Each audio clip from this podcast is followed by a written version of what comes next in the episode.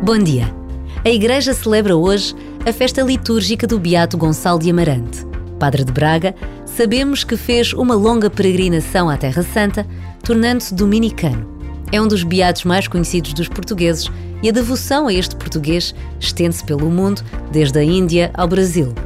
Conhecer a vida deste pregador é confirmar a certeza de que a relação com Deus ultrapassa todas as nossas regras e expectativas. Basta uma breve pausa de reflexão e oração para nos interrogarmos sobre a nossa relação com Deus.